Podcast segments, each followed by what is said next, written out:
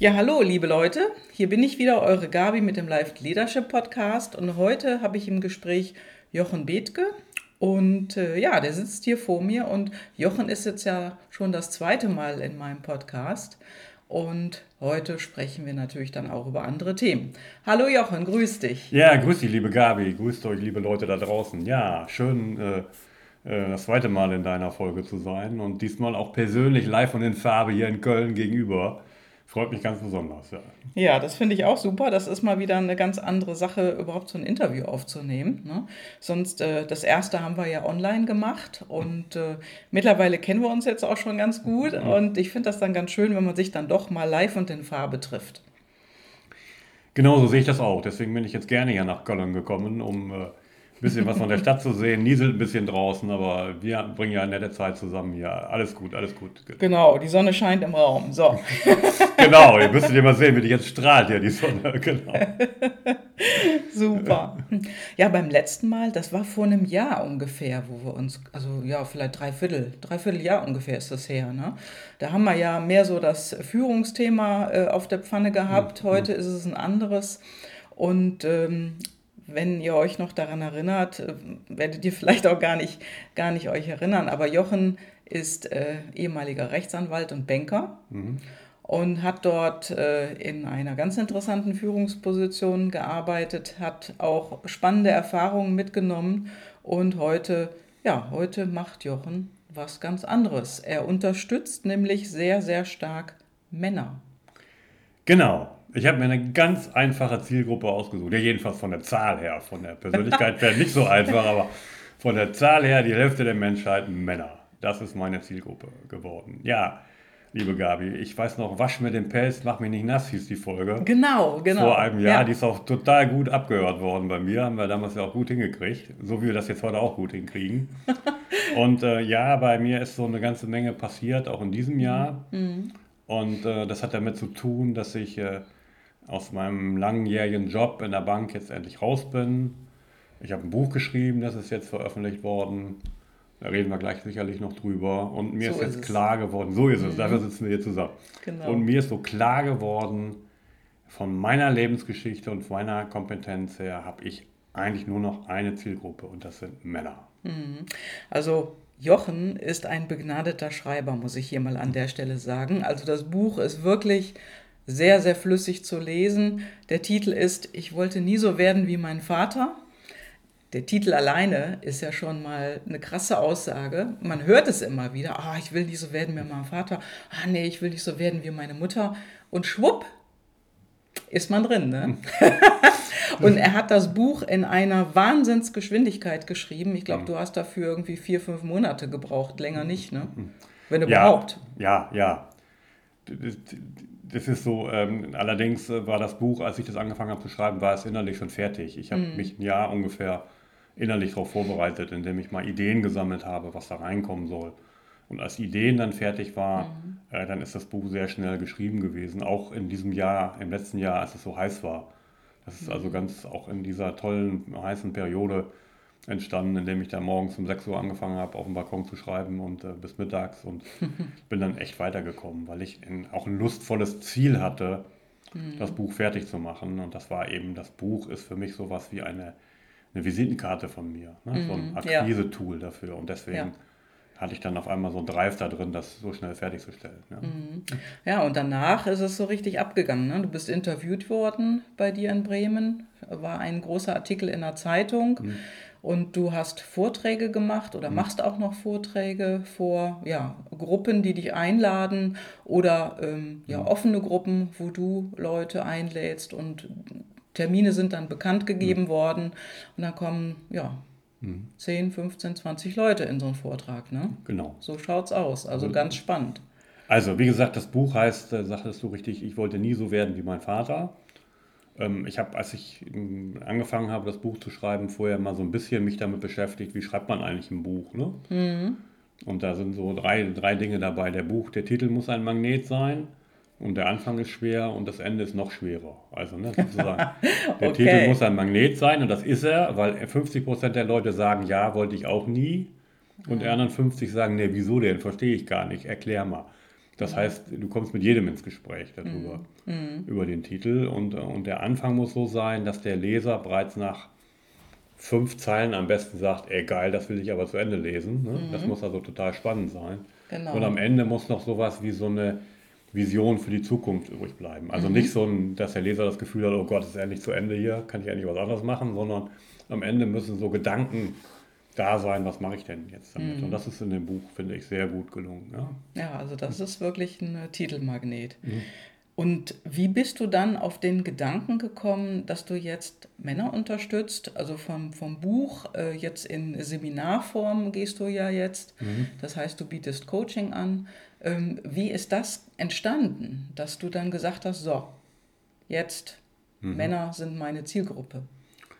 Ja, also das ist eigentlich ein Prozess, der jetzt nicht so von heute auf morgen so jetzt als völlig neue Erkenntnis kam, sondern die Idee dazu ist schon eigentlich früh gekommen, aber sie hat sich jetzt erst richtig konkretisiert, wenn du willst. Ne? Mhm.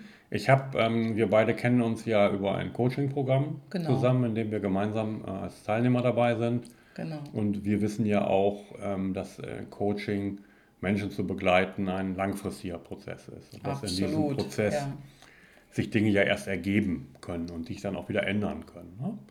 Und ich habe eben in diesem Coaching-Prozess mit unserem gemeinsamen Coach für mich irgendwann dann dieses Thema gehabt, äh, Jochen und sein Vater. Hm? Mhm. Und da ist mir dann klar geworden, als ich dann viele Unterlagen gelesen habe, ey Mist, das ist ja genau das gleiche wie bei mir. ne? Also ich habe das Leben Überraschung. Von, Überraschung von meinem Vater gelebt, von meinem Opa und von dem Uropa auch noch mhm. dass ich echt ihre gleichen Leben, Themen gelebt habe. Da war ich 59, da hätte ich hätte geschworen, mit deinem Vater habe ich nie im Leben mehr was am Hut, ich doch nicht, heute und ganz anders und bla bla. Mhm. Ich wollte sowieso nicht so werden wie der.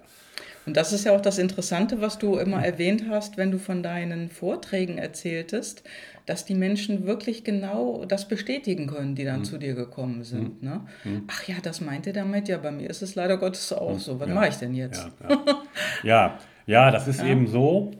Äh, dass wir als Erwachsene noch mehr von unseren Eltern geprägt sind, als uns das bewusst oder vielleicht auch lieb sein kann. Und das sind keine bewussten Prozesse, sondern das sind mhm. unbewusste Prozesse. Mhm. Also ja. ganz entscheidend für Kinder ist auch bereits die erste Phase nach der Geburt und in den ersten Jahren. Dann nehmen Kinder nur auf, das, was sie herum erleben ja. und ja. sehen, können das noch nicht inhaltlich verarbeiten und sie nehmen das auf. Das heißt, sie übernehmen dann auch die Verhaltensweisen ihrer mhm. Eltern. Mhm. Und ja. da entsteht schon ganz früh sowas wie, dass Kinder sich entscheiden, unbewusst entscheiden, äh, wenn ich jetzt nicht so bin, wie Mama und Papa mich haben wollen, dann mögen die mich nicht. Mhm. Und für mhm. Kinder ist ja die Liebe der Eltern äh, existenziell wichtig. Und deswegen verhalten die sich so, dass sie angepasst sind. Und mhm. da übernehmen sie schon ganz vieles von ihren Eltern. Und dann kommt natürlich diese Pubertätsphase, wo du denkst, oh, ein bekloppter Alter, oh, niemand mit dir zu tun, Vater, ey, lass mich doch in Ruhe. Rebellische. Rebellisch. Und dann denkst ne? du, du hast das verarbeitet und Pustekuchen. Mhm. Irgendwann mit 50 fällt dir das wieder auf die Füße. Mhm. Und dann merkst du, nee, ich bin ja doch so geworden. Mhm. mhm. Okay. Mhm. Und dann ist es aber noch, dann ist es nur eben schwer, äh, davon wieder wegzukommen. Also der erste Weg, um davon wegzukommen, ist natürlich schon mal das Bewusstsein ja. dass es so ist. Und das ist eben mit zunehmendem Alter, wenn man da oben schon mal ein bisschen was im Hirn drin hat, das hast du gut ausgedrückt, ja. Gelingt es dann eben einfacher. Dann ist es mm. nur noch ein Bewusstseinsprozess. Dann mm, ist es ein okay. Prozess, sich darüber bewusst zu werden, dass es so geworden ist, dass es sinnvoll gewesen ist, als Kind diese Überlebensstrategie zu wählen und dass ich mich jetzt aber heute als Erwachsener entscheiden kann, es anders zu tun. Das sind dann die wichtigen ja. Schritte, die man dann heute machen muss. Ja, ja. also ich stelle mal jetzt die Frage, also wir haben uns schon so oft darüber unterhalten, das ist natürlich völlig klar für uns jetzt, hm. aber für die Hörer da draußen eben nicht. Ähm, wieso ist das denn dann so, dass viele das so verneinen in dem Alter. Ich sag mal, ähm, man muss ja nicht erst 50 werden, man kann es natürlich auch früher erleben, aber dieses Hadern mit den Eltern oder diese, diese Unmut, Eltern zu treffen, ne, dass man die regelmäßig sieht oder auch, dass man die unregelmäßig sieht, auf Geburtstagen oder Weihnachten ist ja auch so eine heiße Phase, mhm. äh, dass sich dann da Streitigkeiten wieder nach oben entwickeln und es explodiert. Kommt das dann durch sowas, durch, äh, durch nicht verarbeitete ja, Dinge ja, in der Vergangenheit? Ja, ja, kommt es, kommt es. ähm, da muss man fast sagen, Eltern können noch so toll sein, denen wird es nie gelingen. Ne? Mhm. Ja. Die, die kleinkindlichen Erwartungen und Bedürfnisse und Wünsche alle zu erfüllen. Also auch die besten Eltern der Welt werden immer noch etwas tun, was das kleine Kind falsch versteht und auf sich münzt. Ne? Das ist Und aber da- jetzt blöd, ne? Das ist ziemlich blöd, aber so ist es nun mal. Und da ist die Stufe dessen, wie sehr Kinder das für sich persönlich empfinden, von, von wenig bis, bis ganz stark. Das ist ja. eigentlich fast bei allen Kindern so. Also bei ganz stark ist das dann so die Gruppe der Kinder, die mit den Eltern kaum noch Kontakt haben Genau, später? genau. Und da ist es natürlich jetzt, da kann man natürlich, könnte man jetzt stundenlang darüber diskutieren, wer recht hat und wo die Ursache mehr ist. Aber man kann jetzt auch da wieder ziemlich pauschalisiert, weil wir können ja, ja nur erstmal ein paar Thesen aufstellen und die ganzen Finessen alle nicht besprechen. Ne? Aber pauschal kann man sagen, jedenfalls die normalen, die meisten normalen Ändern, El Eltern äh, tun alles, was in ihrer Möglichkeit steht für ihre Kinder. Die haben alles ja. gegeben, was sie geben können und mehr konnten sie nicht geben Ja. weil sie vielleicht selber auch andere schlechte Erfahrungen gemacht hatten und auch selber nicht weitergeben konnten. Jetzt mal abgesehen von wenigen psychisch kranken Ausnahmen, geben alle Eltern für ihre Kinder das Beste. Und trotzdem glauben Kinder ganz häufig noch, die Eltern sind schuld und wenn die nicht gewesen wäre, hätte ich das nicht und dann hätte ich Ja. die Ausbildung machen können und das und ihr seid schuld und blöd und deswegen Ja, und rauf und runter und deswegen kommt dieses Bashing, dieses die blöden Eltern und ich äh, wollte nie so werden wie ihr und ihr seid schuld dafür. Das entsteht eben, weil da die Reife, das zu verarbeiten, noch nicht da ist. Also wie gesagt, Kommt, das kleine kommt da Kind. der Geschwisterneid auch her? Also wenn, wenn man jetzt eine, einen Bruder oder eine Schwester hat, dass die sich hinterher verkrachen oder nicht verstehen, hat das auch damit zu tun? Ja, das hat vielleicht auch ein bisschen damit zu tun, dass Kinder auch ziemlich eifersüchtig auf den anderen gucken, kriegt der jetzt mehr Liebe als ich. Ja. und dann so eine gewisser Neid oder so eine Eifersucht da ist. Oder dann gibt es die Variante, dass äh, Kinder mit den Themen, die sie mit ihren Eltern hatten, unterschiedlich umgehen und dann die Kinder sich Ja. untereinander darüber streiten. Aber du kannst auch mit Mutter nicht so umgehen. Dabei tut der andere das, was für ihn jetzt gerade wichtig Ja, ist. Und genau. dann entsteht ein Streit über unterschiedliche Kompensierungsmöglichkeiten mit der Kindheit. Also da ist, kann ganz, ganz viel Mhm. Ja. passieren. Und da tut es schon sehr gut, wenn man als Coach da gemeinsam mit meinen Kunden einfach mal aufräumt in ja. dem Thema, dass man dann einfach mal diese kindliche Situation schildert, verarbeitet und erklärt, wo das herkommt. Und dann kann man eben heute im Erwachsenenalter das einfacher verarbeiten. Also das ist nicht mehr so. Heute ist es dann wirklich so, dass die Änderung dann nur noch eine Frage der Entscheidung ist. Das wollen dann viele auch wieder nicht hören, weil die dann wieder aus der Opferrolle rauskommen. So nach dem Motto. Es gibt so ein schönes Lied von Annette Louisanne, geh mir weg mit der Lösung, sie wäre der Tod für mein Problem. Das habe ich noch gar nicht gehört. Das ist ja so, da dem. Motto, wenn das, lass mir mein Problem, ich möchte gerne das Opfer sein. Das kann Ja, doch nicht sein, dass ja. ich jetzt einfach mit einer Ja. Entscheidung aus dem Opfer raus bin. Aber so einfach ist es dann. Ja, ja, großartig. Also und das machst du heute und unterstützt eben Männer, die auch nie so werden wollten wie ihr Vater oder ähm, ja, wie die Mutter vielleicht auch. Ja. ja, aber mir ist jetzt klar geworden in diesem Entwicklungsweg, ähm, dass ich, meine, ich meine, ich, ob blond, ob Frau, braun, ich liebe alle Frauen. Ja, Frauen sind ganz zauberhafte Geschöpfe. Ich arbeite auch mit Frauen zusammen, aber mir ist jetzt klar geworden, dass meine berufliche Kernkompetenz eben in der Beratung von Männern liegt. Also man, ich bin nun ein 61-jähriger Kerl von einem Mann. Ich habe ein Thema mit meinem Vater gehabt, das ich äh, verarbeitet habe. Mit, Ich wollte nie so werden wie mein Vater. Ich habe ein Thema gehabt mit meinem Mannsein im Beruf.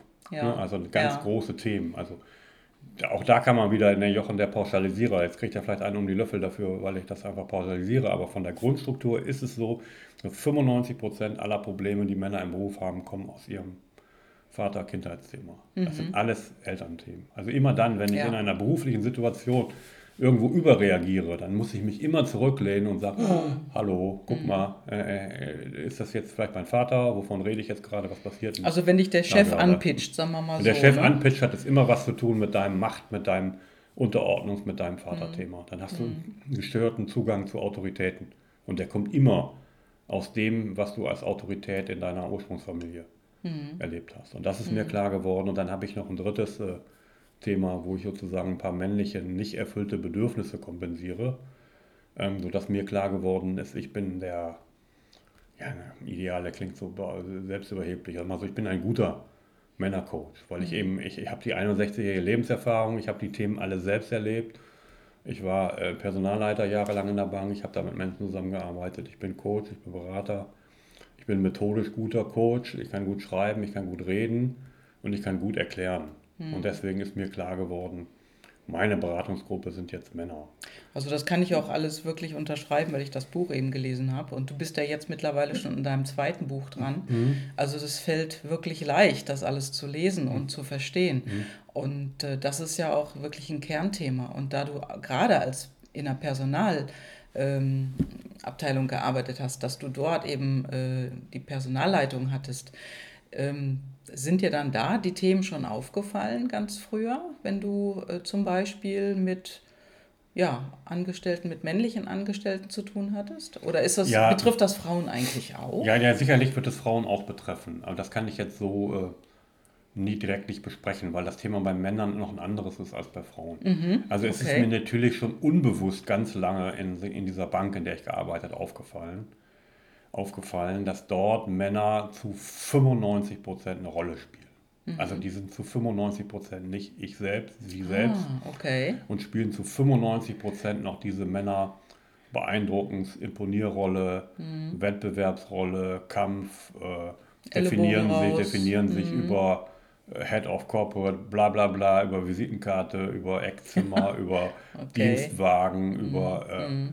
Also eigentlich über, das. Über, über Titel und ja. über, über Äußerlichkeiten ja. und über eigentlich, eigentlich nichts, was mit ihrer Person zu tun hat. Ne? Also das ist ja das, worüber mhm. wir im Moment auch immens viel lesen. Da kriegt man ja unheimlich viel mit, mhm. aber es ist, ähm, man kann das manchmal nicht so unterscheiden. Sind das jetzt nur so Artikel, die jetzt geschrieben wurden, weil es mal so war oder weil es noch so ist? Mhm. Ne? Und das scheint ja doch so zu sein, sehr stark, dass mhm. sich das immer noch so zeigt in der ja. Außenwelt. Ich meine, das kriegen wir auch mit. Also Frauen mhm. kriegen es ja mhm. auch mit, mhm. wenn äh, Männer so ein Machtspiel spielen. Da sind ja auch ganz viele Themen jetzt am Start, gerade wenn es bei Frauen um Führungspositionen geht oder überhaupt in einer Abteilung zu arbeiten, wo man einen Chef oder eine Chefin hat, der oder die nicht führt, sondern eher so ein bisschen herummanagt. Und äh, ja, also ich finde das ein sehr spannendes Thema. Super, dass du sowas machst. Mhm. Und äh, ja, was machst du? Also, wie unterscheidet sich das denn eigentlich, sag ich mal? Du sagtest jetzt gerade, bei Frauen sieht das noch ein bisschen anders aus. Und das ist ja gerade, wo du ein paar Punkte aufgezählt hast, schon sehr klar. Ähm, aber wie kriegt man das denn dann übereinander, sag ich mal? Also, was machst du denn dann mit den Männern?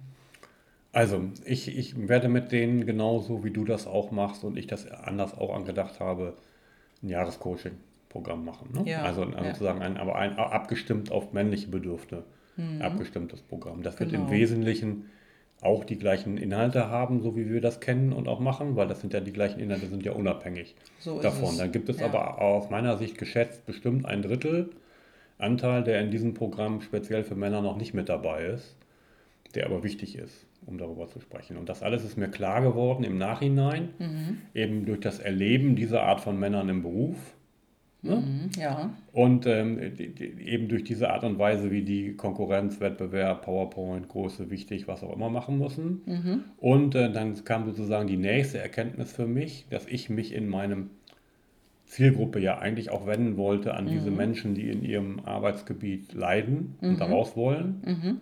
Das ist doch nach wie vor so richtig, aber dann ist mir klar geworden, das sind so 90 Prozent Männer.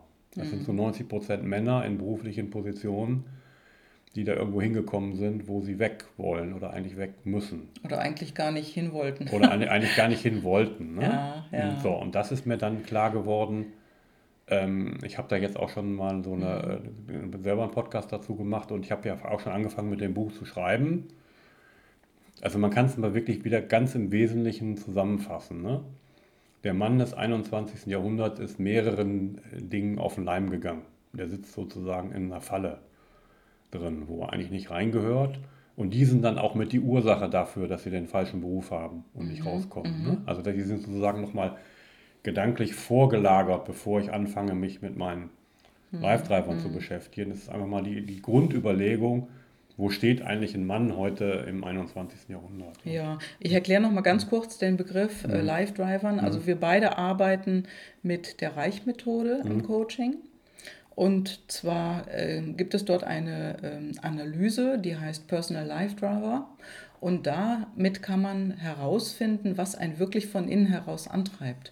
Wir haben alle so eine grobe Vorstellung davon, was uns von innen heraus antreibt, aber oftmals ist es das gar nicht wirklich, sondern wir haben das aufgenommen, was von außen auf uns wirkt und dann denkt man einfach, okay, dann müsste man so sein oder so sein. Aber im wahren Leben sieht das doch wieder ganz anders aus, wenn man diese Personal Life Driver wirklich mal ähm, gemacht hat, diesen Test, wenn man das wirklich kennt mhm. und dann sieht man plötzlich ganz anders auf die Welt.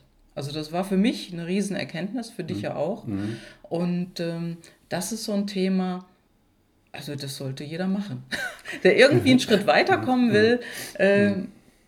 Für den wäre das super gut. Mhm. Und das ist einfach, ja, mhm. war eine Riesenerkenntnis. Ja, das ist für mich auch eine Riesenerkenntnis. Das wird für mich auch ein wesentliches Tool sein, mhm. auch mit Männern, mit denen ich zusammenarbeite. Aber da, da hilft es nochmal, ein wenig mehr die Erklärung zu bekommen. Warum ja. bin ich denn in so einer Rolle gefangen, mhm. wo ich mhm. eigentlich gar nicht hin will, wo ich nicht das tue, was mir Spaß macht. Dann, ne? Mhm.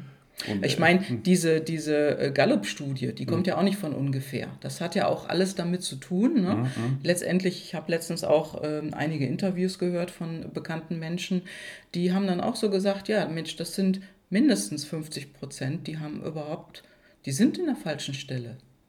Und die Gallup-Studie sagt ja sogar noch mehr, das mhm. sind ja 60 Prozent. Und alles das hängt einfach zusammen. Ne? Ja. So kann man das grob sagen. Ja, ne? das, das kann man so grob sagen, das, das stimmt. Aber das hängt natürlich auch mit da zusammen, dass es auch eine Vielzahl von un, unsinnigen Berufen und eine Vielzahl von unsinnigen Jobs und das unsinnige so, Tätigkeiten. Ja. Und äh, es gibt ja so ein Buch von einem Coach, da äh, ich arbeite in einem Irrenhaus, der hat ja, glaube ich, schon fünf oder sechs Fortsetzungen.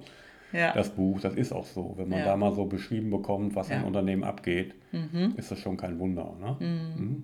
Also jetzt mal ganz kurz wieder pauschal. Ne? Also tausend Finessen, Leute. Wir können ja auch hier jetzt erstmal nur ja, erstmal ja. ganz grob pauschal wir, darüber wir, reden. ne? Das, das sehe ich jetzt auch so. Jetzt mal sozusagen mein Ansatz ganz global. Warum ist der Mann des 21. Jahrhunderts auf verschiedenen Dingen in die Falle gegangen? Er ist mhm. einmal in die Falle gegangen, indem die Gesellschaft ihm aufgemalt hat, dass das Glücksversprechen, was die Welt an Menschen hat, darin besteht, mhm. möglichst viel Materie, Haus, Auto, Geld, Hof, Rolex, was auch immer zu haben. Also es wird so ein Ideal aufgebaut, du musst das Haus im Grün für 350.000 ja. Euro haben, dann brauchst du deinen neuen Diddle-Diddle-Auto, dickes Auto, um da in die Stadt zu fahren damit. Ne? Dann musst du dich entspannen, indem du auf äh, Seychellen Urlaub machst und gehst im angesehenen Italiener essen, trinkst ein Brunello. Und wenn das nicht reicht, sparst du auf eine Rolex. Ne? Mhm. Das ist okay. ja sozusagen dieses dieses, dass man ihm, dass man vorgegeben wird, Glück ja, ja. ist ein Zustand, der nur entsteht in Verbindung mit irgendwelchen materiellen Dingen. Ja. Jetzt, jetzt bei der mhm. jüngeren mhm. Generation, also zum Beispiel Generation mhm. Y, also eigentlich ist wurscht welcher Buchstabe, mhm. es ist ja so ein Trend auch, sich von diesen Dingen langsam zu lösen, mhm. aber viele treiben es natürlich auch dann wieder auf der anderen Seite auf die Spitze. Ne? Also eigentlich haben die das doch dann auch nicht gelöst, oder? Nee, aber wie gesagt, für Männer, die mhm. einmal in der Falle drin sind, ist es mhm. einmal die Erkenntnis, ne, mhm. ja. dass sie sozusagen so wie die jüngere Generation sich von diesen materiellen Dingen erstmal lösen müssen, dass sie in einem Leben an einen, am besten an einen Punkt kommen mhm. müssen, wo sie sich weitgehend nicht über ihren Beruf und über ihren Besitz mhm. definieren. Ne? Ja. Denn mit dem, äh, mit dem Besitz und mit den Häusern, ich, ich, ich habe mal so den, das Zitat geprägt, äh, ein Mann, der mit 30 eine Grundschuld über 350.000 Euro unterschreibt, ne, schließt damit seine Potenz im Tresor einer Bank ein. Mhm. Ne, weil er ja. von da an einfach in seiner männlichen Entscheidungsfähigkeit blockiert ist. Weil er muss alles immer orientieren an dem, wie kann ich mir jetzt die ganzen Verpflichtungen, die ich habe, mhm. erfüllen. Und das führt dazu, dass er eben leicht in der Versuchung ist, so einen Bullshit-Job, wenn man ihn mal so nennen darf, anzunehmen oder aus ihm nicht rauszukommen, mhm. weil er dann ja immer wieder sagt, es sind die Umstände, die zwingen mich ja dazu. Ich muss ja, ja mein Haus und ja. Auto und Familie und das unterhalten ja. können und deswegen bleibe ich in so einem Job drin. Das schon mal, ja. schon mal als Erklärung. Also der Job liebe, macht liebe, mir keinen Spaß. Liebe, liebe Männer, ich, genau. das ist jetzt keine Schelte von euch, ganz im Gegenteil, ich habe es ja selber erlebt. Das ist der Versuch einer Erklärung. Was hält mich denn häufig in solchen Situationen drin, mhm. obwohl ich da eigentlich raus wollte?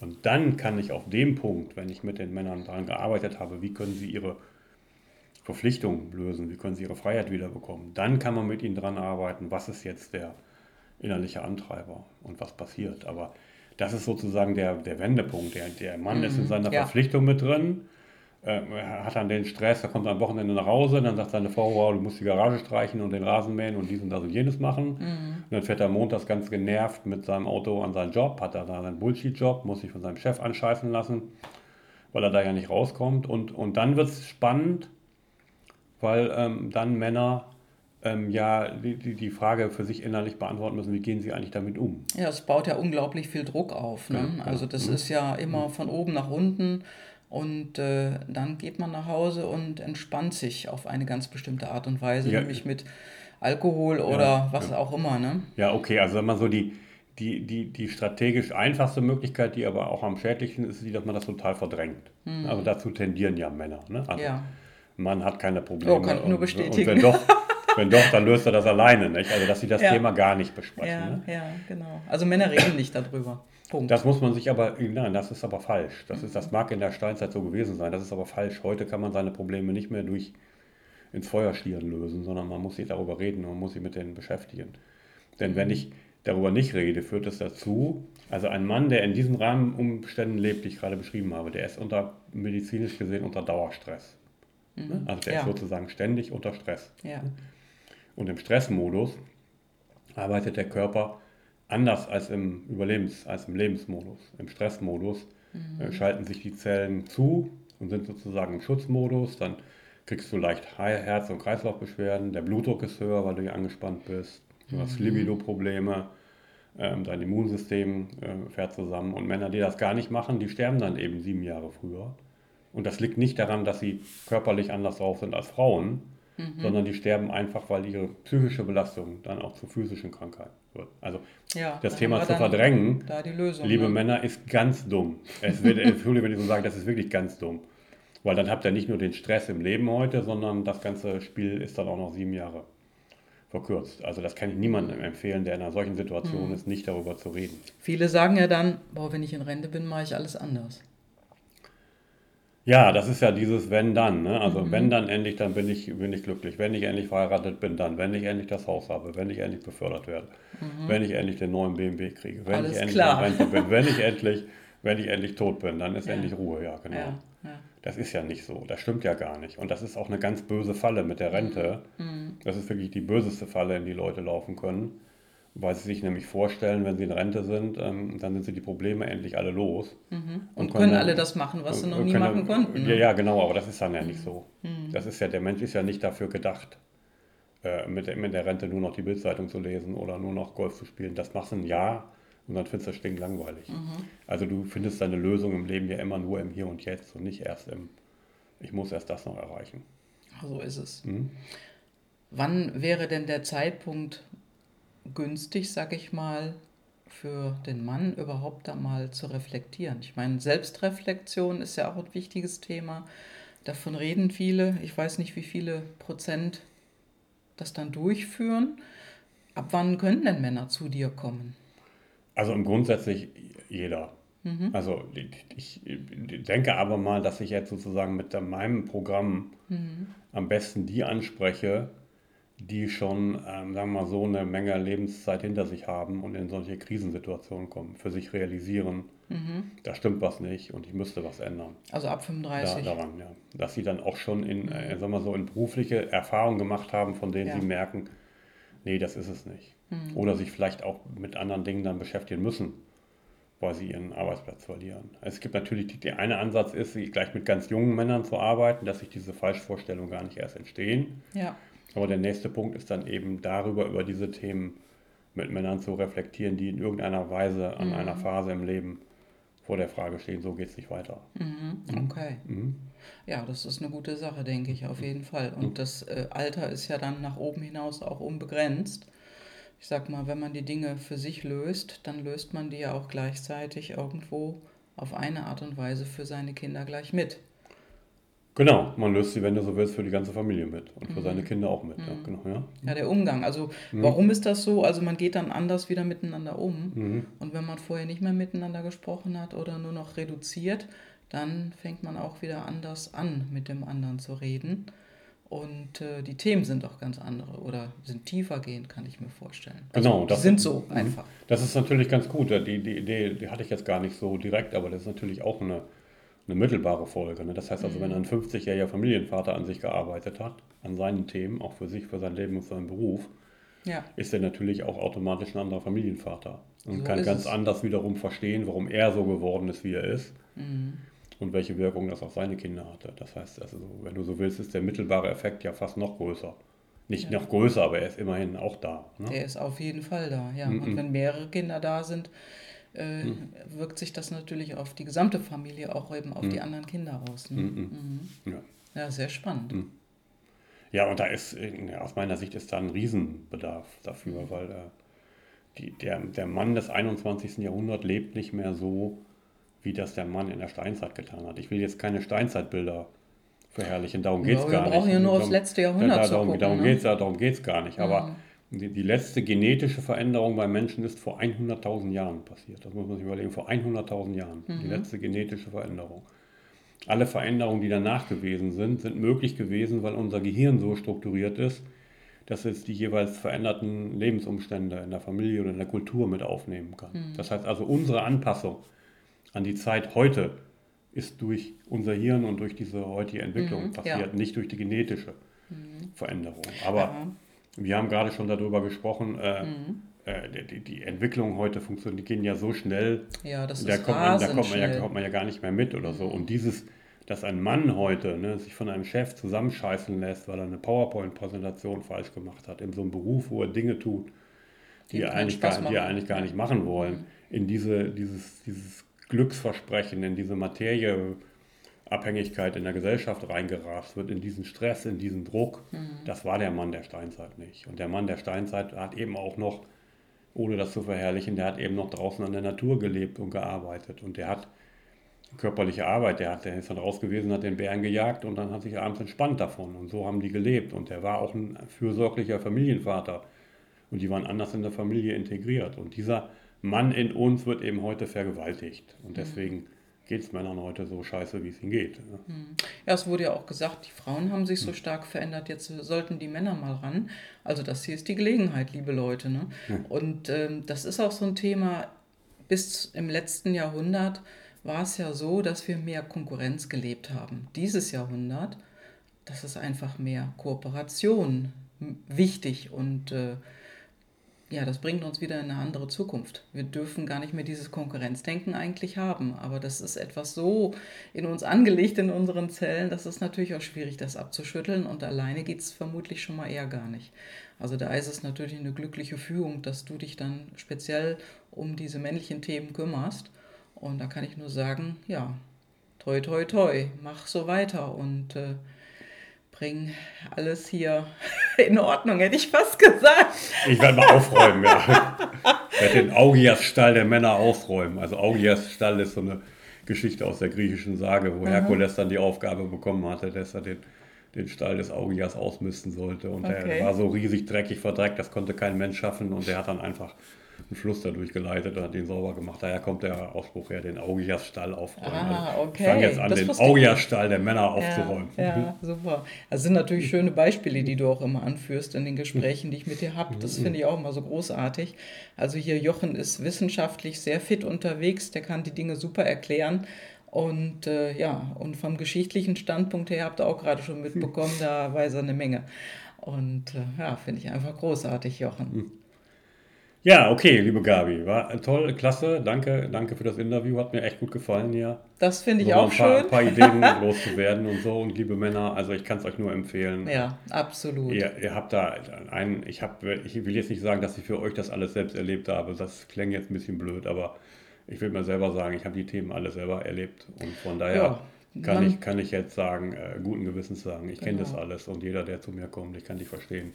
Genau. Holt euch das Buch vom auch, Jochen. Auch erklären, ja, genau, genau, da lernt ihr ihn schon ganz anders kennen. Mhm. Hört seinen Podcast, da kriegt ihr auch eine mhm. Menge mhm. schon mit. Mhm. Und meldet euch bei Jochen. Mhm. Finde ich ganz, ganz großartig, Jochen, dass du sowas machst. Mhm. Vielen Dank, dass du in meinem Podcast jetzt warst, das zweite Mal. Finde ja. ich ganz großartig. Ja, da kriegt man jetzt auch mal so dazwischen so eine große Veränderung mit. Das finde ich genau. so super. Ja, habe ich jetzt auch so erlebt, ja, genau. Und übrigens, du, du, nimmst ja die Daten da in die Shownotes mit rein. Das genau. kann man im Moment noch nur bei mir beziehen. Das ist ja. nicht im Verlag erhältlich, ja. Du hast ja deine E-Mail-Adresse da drin. Schickt mir eine Mail und dann äh, schicke ich euch das zu. Ja. Genau, bekommt ihr auch eine Widmung dafür. Ja, genau. Und, ja, genau. Äh, super, klasse. Vielen Dank, Jochen, für das Gespräch. Hat mich sehr gefreut, dass du hier warst und ich hoffe, euch hat es auch gefallen. Und bitte, meldet euch bei Jochen. Ja, okay.